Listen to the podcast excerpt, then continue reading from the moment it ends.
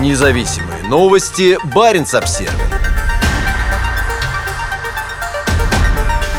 Норвегия официально вышла из визового соглашения с Россией.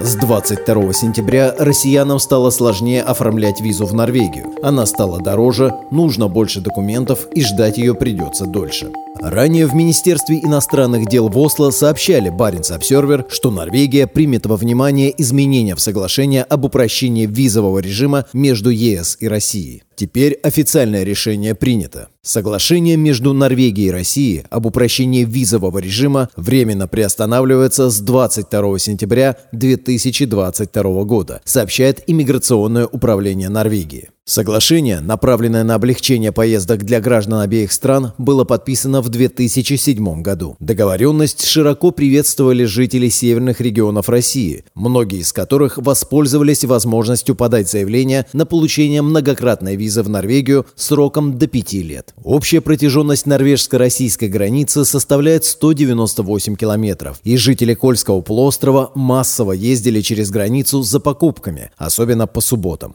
Теперь визовый сбор для всех категорий заявителей увеличится с 35 до 80 евро. Время рассмотрения вырастет с 10 до 15 дней, а в отдельных случаях до 45. Заявители также должны быть готовы к тому, что в консульство или визовые центры придется подавать больше документов, как это было до введения упрощенного режима в 2007 году. Все остальные, граничащие с Россией страны Шенгенского соглашения, Финляндия, страны Балтии и Польша, уже усложнили россиянам получение шенгенских виз. Норвегия не входит в Европейский Союз, но является государством-членом Шенгенского соглашения. После ослабления Москвой коронавирусных ограничений 15 июля поток на норвежском пункте пропуска Струсгук на границе с Мурманской областью увеличился более чем вдвое. По данным полиции, отвечающей за пограничный контроль, в августе было зарегистрировано 5441 пересечение границы. Независимые новости. Барин обсервис